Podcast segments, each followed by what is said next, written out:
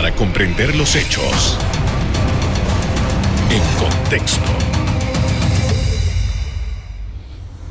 Muy buenas noches, sean todos bienvenidos y ahora para comprender las noticias las ponemos en contexto. En los próximos minutos hablaremos del proyecto de ley 356 que reduce temporalmente el salario y gastos de representación de funcionarios y las dificultades que se han encontrado en el camino. Para ello nos acompaña el abogado Juan Antonio Tejada, ex fiscal y ex defensor del pueblo. Buenas noches. ¿Qué tal, Carlos? Eh, gracias por la invitación.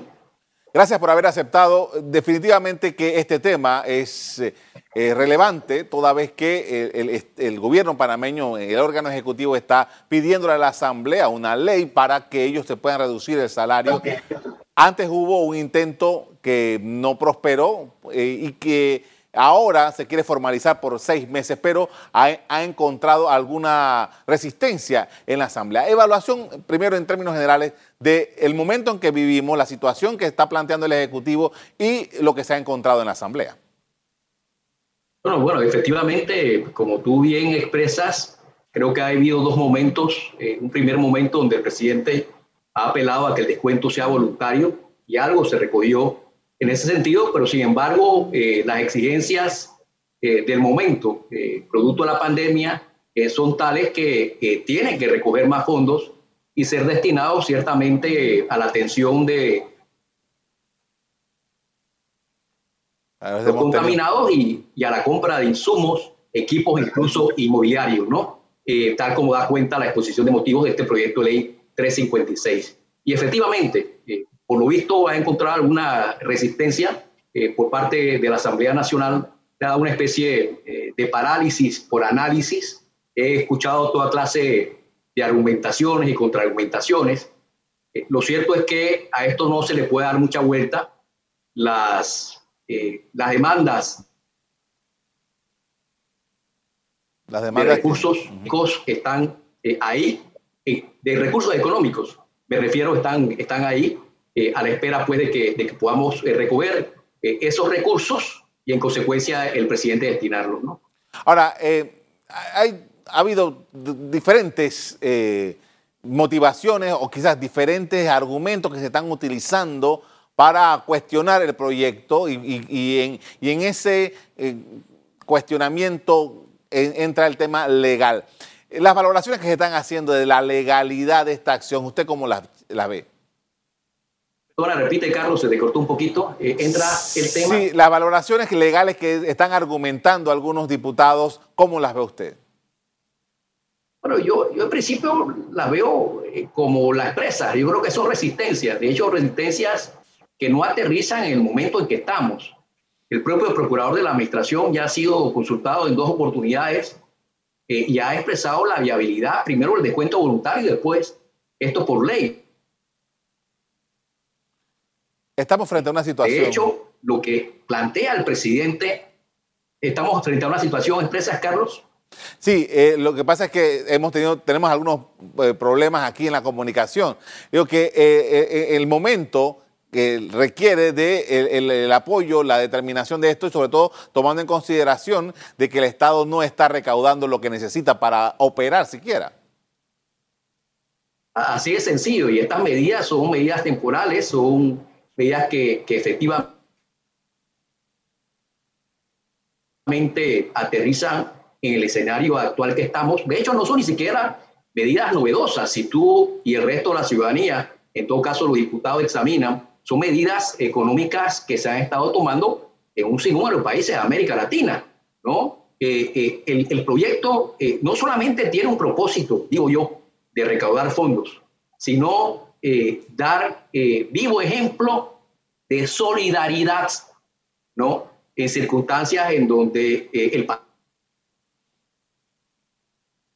país está sufriendo mucho, tanto los funcionarios públicos en general como los empleados de, o los colaboradores de empresas eh, privadas. En consecuencia de estas circunstancias tan extraordinarias, eh, demandan, eh, diría yo, una mejor actitud por parte de la Asamblea Nacional. Ahora mismo hay un debate en, nacional por el tema de que un dinero importante que se le adeuda a médicos y otro personal de salud que están esperando que el Estado pueda satisfacer eso.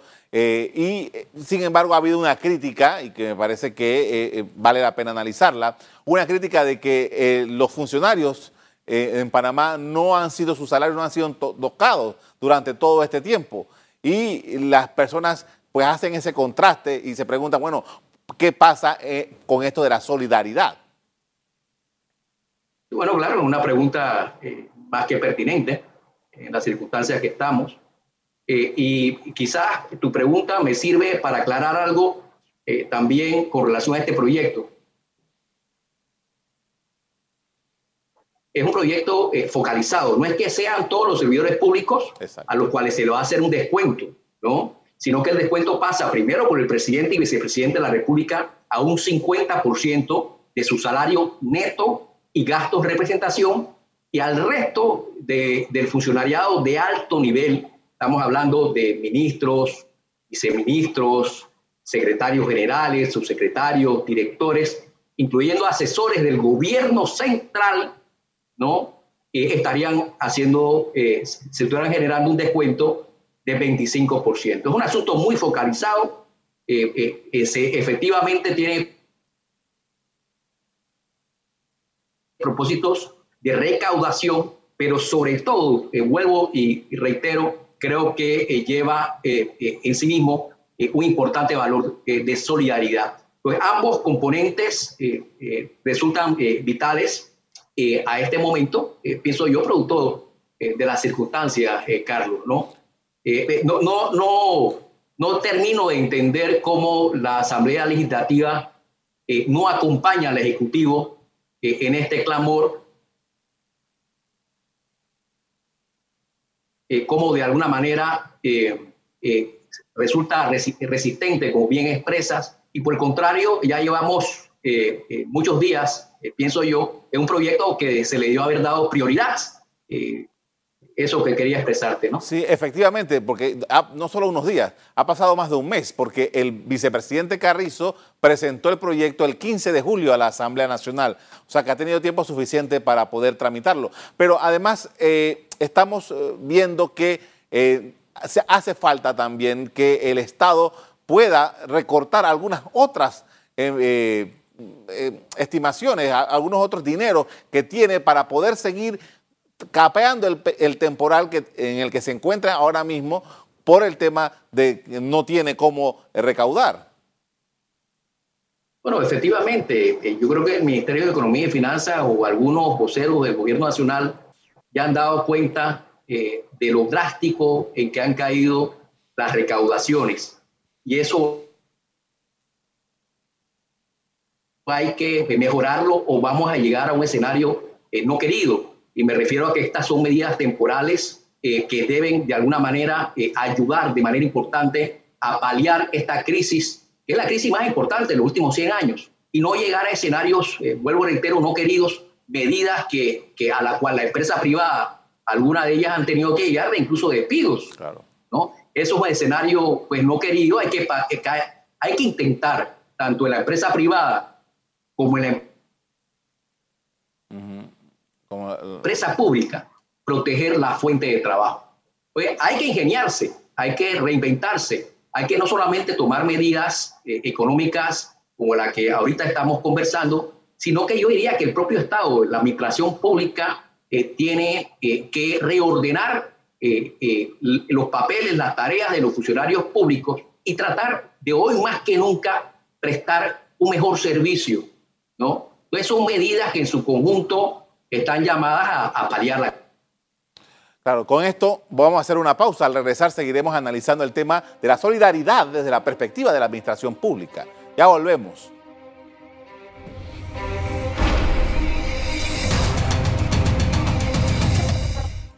Estamos de regreso en conversación con el abogado Juan Antonio Tejada, ex fiscal y ex defensor del pueblo, con quien analizamos el proyecto de ley 356 y el curso que ha tenido en la Asamblea.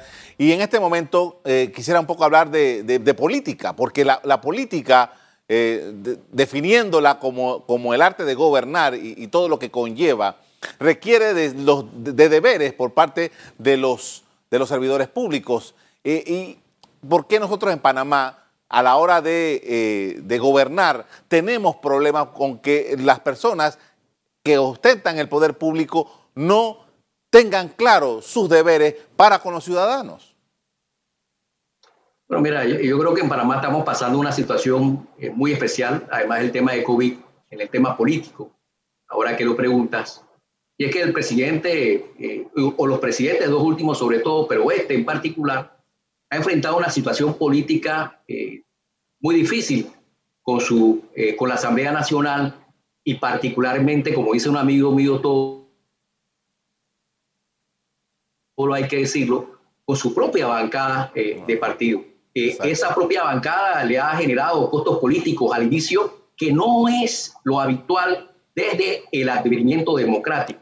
Pues, eh, eh, es un asunto de, particular importancia que creo que se sigue dando en el, tiempo y que está afectando enormemente al presidente de la República, cuyo eh, elemento, diría yo, dentro de un análisis político habría que considerar que es un presidente que también viene con resultados electorales eh, precarios de la última elección y me refiero a que eh, eh, su resultado electoral fue de 33%, casi que, que, el segundo le pisaba los talones y fue un resultado no previsto. Entonces, ese resultado electoral precario a una situación muy particular, política, me refiero, que enfrenta al presidente con su propia bancada, le genera costos políticos innecesarios en su liderazgo eh, y lo somete a un rigor que, que, pocos presidentes han tenido en su primer año. Eso es lo que te pudiera decir desde el punto de vista estrictamente político. Eh, y he, notado que ha habido algunos dirigentes políticos de otros partidos que le han pedido al presidente un, que haga un llamado a una suerte de eh, alianza, o por usar ese término, o, o, convocarlos para tratar los temas vitales. Quizás un asunto como este que estábamos conversando, el tema de, del salario de los altos funcionarios, teniendo un respaldo de un grupo mucho más heterogéneo, pudiese darle la fuerza, la herramienta necesaria para que a lo mejor en la Asamblea esto pudiese caminar. No, coincido. Eh, creo que incluso el propio presidente, viendo las cosas allá afuera, se ha quedado a mitad de camino porque ah, sí ha invitado a los presidentes de los partidos políticos a dos o tres eh, eh, video reuniones en donde ha intercambiado eh, pareceres con los mismos y ha anunciado una o dos veces, qué sé yo, eh, una especie de convocatoria a una unidad nacional frente al tema del COVID, que sería políticamente lo correcto para enfrentar. sin embargo, creo que también hay por parte de, de, algunos partidos políticos, algunos actores más bien, algún tipo de escepticismo, no solamente porque es un anuncio que no se concreta, sino porque en el devenir de esta historia eh, ha habido serios cuestionamientos en materia de, transparencia y rendición de cuentas. Claro, claro, y, ese, y ese es un tema... es un asunto extremadamente difícil, una... Es un tema, decías, Carlos. Sí, eh, eh, ese es un tema por el cual el, el presidente ha tenido dificultades y que todavía no ha completado la necesidad que tiene el pueblo panameño de conocer los detalles de algunas compras que se hicieron. y quizás por eso es que este proyecto de ley que estábamos precisamente conversando eh, establece en el artículo 4, y, lo cito, eh, expresa que el órgano ejecutivo está obligado a rendir un informe mensual público sobre la administración y el uso de los fondos que se obtengan de estos descuentos. Y que, esto, eh, yo creo que este artículo es, es, un poco expresión de la preocupación y de la situación que hoy tenemos sobre reclamo en ese sentido, porque el asunto de transparencia y rendición de cuentas es un asunto que no solamente eh, debe acompañar a cualquier gobierno, sino que está además decirlo un proyecto de ley eh, como este, pero creo que responde, vuelvo insisto, al escenario político. Ahora, tomando en consideración de que si eh, los funcionarios, en el caso de esto, se aprobara el proyecto de ley, el salario de ellos, por ley, se rebajaría en las condiciones que ya sabemos. Entonces, esto es, ¿cómo se entiende esto? Esto es un, mandato que se hace a través de una ley, ya queda fuera la, idea de que esto es un voluntariado, como se había planteado originalmente. Cuando se crea una ley, una ley que tiene un término, creo que son seis meses, eh, ¿cuál es el sustento para, para, para que se aplique? Bueno, el sustento es legal. Ya, ya en Panamá ha habido normas legales que han establecido eh, eh, las causas de descuento. Dentro de esta exposición de motivos se alude a, un, a una normativa, por ejemplo, del año 65, que disponía específicamente que las deducciones a los sueldos de los empleados públicos solo se llevará a cabo por ley, resolución judicial, por decisión voluntaria del afectado o por multa en virtud de infracción cometida de conformidad con el reglamento interno. Entonces, eh, la exposición, la verdad que uno la lee, es un asunto, es una exposición muy bien presentada, que habla de los antecedentes y la vía adecuada eh, para poder proceder con este descuento. Eh, y, apunto y, pongo acento en, una situación extraordinaria. Y es que la ley no nos puede llevar al absurdo de que el Estado no pueda enfrentar la peor pandemia de los últimos 100 años. ¿no? Y tampoco puede llevar al absurdo a que el, gobierno central no pueda dar el primer paso en el ejemplo. ¿no? no pueda dar el primer paso en tratar de recoger la mayor cantidad eh, de fondos que deben ser destinados eh, a eh, paliar la pandemia, a ayudar a los contaminados, a comprar los insumos y equipos que son necesarios. Yo, vuelvo y repito, entre más lo pienso, más me alucino de que la Asamblea Nacional esté siendo reticente, poniendo reparos a un proyecto de ley también fundado. Lo raro es que a ellos no les aplicaría este, este proyecto de ley, ¿o sí?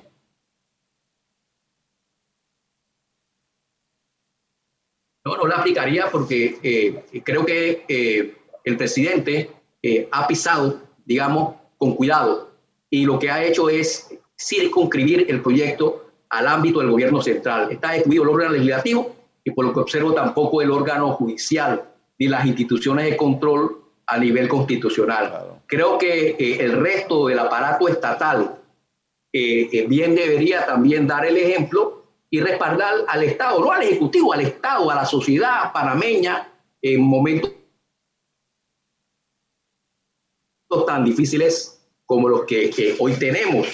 Eh, fíjate tú, eh, de acuerdo, por aquí yo creo que tenían unas cifras relativas eh, a, nuestra planilla en el sector público, que iban por el orden de, de algo más de 220 mil empleados públicos eh, correcto, déjame, déjame eh, compartir contigo y con la eh, audiencia las cifras. ¿no? De acuerdo a, a un informe de la Contraloría,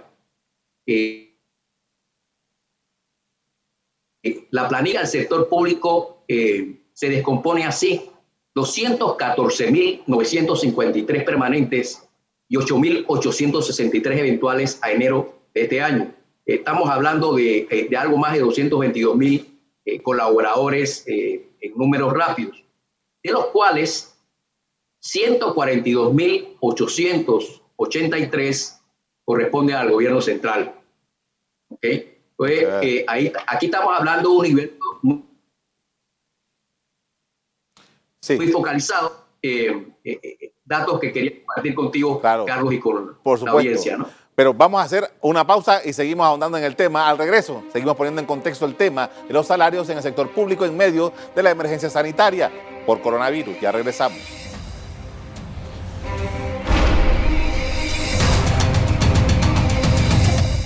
En la parte final estamos de regreso con el abogado Juan Antonio Tejada, ex fiscal y ex defensor del pueblo, en el análisis de los posibles recortes salariales a funcionarios de alto nivel del gobierno central panameño. Y queríamos ver en esta oportunidad los escenarios. ¿Qué pasa si la Asamblea no aprueba este proyecto?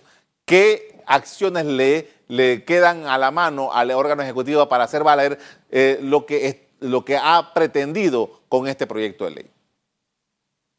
Mira, eh, el presidente, una entrevista que creo que no fue muy clara, pero eh, de alguna manera enseñó sus barajas, digamos, barajas políticas. Expresó de, la, de que tenía un plan B, en el sentido de que si el proyecto demoraba, eh, eh, iba a mandar un memorándum a efectos de... La impresión que me dio es expresar de que fuera de alguna manera eh, retroactiva la vigencia de la, ley para estos servidores, porque el proyecto 356, tal como tú bien destacabas en torno a su demora, el artículo 6 establece que regirá a partir del primero de agosto de 2020. Bueno, ya, ya estamos finalizando agosto, Lo, que, lo, que visibiliza muy claramente la demora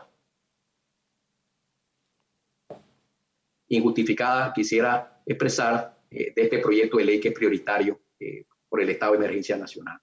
Ahora, en política, usted hace un rato estábamos hablando de estas cosas por las cuales ha atravesado el presidente con su propia bancada. En política, ¿esto qué significa? Que en un proyecto como este, que al final del, día no afecta a, nadie, se detenga. ¿Qué intereses puede haber ahí en el medio de todo esto?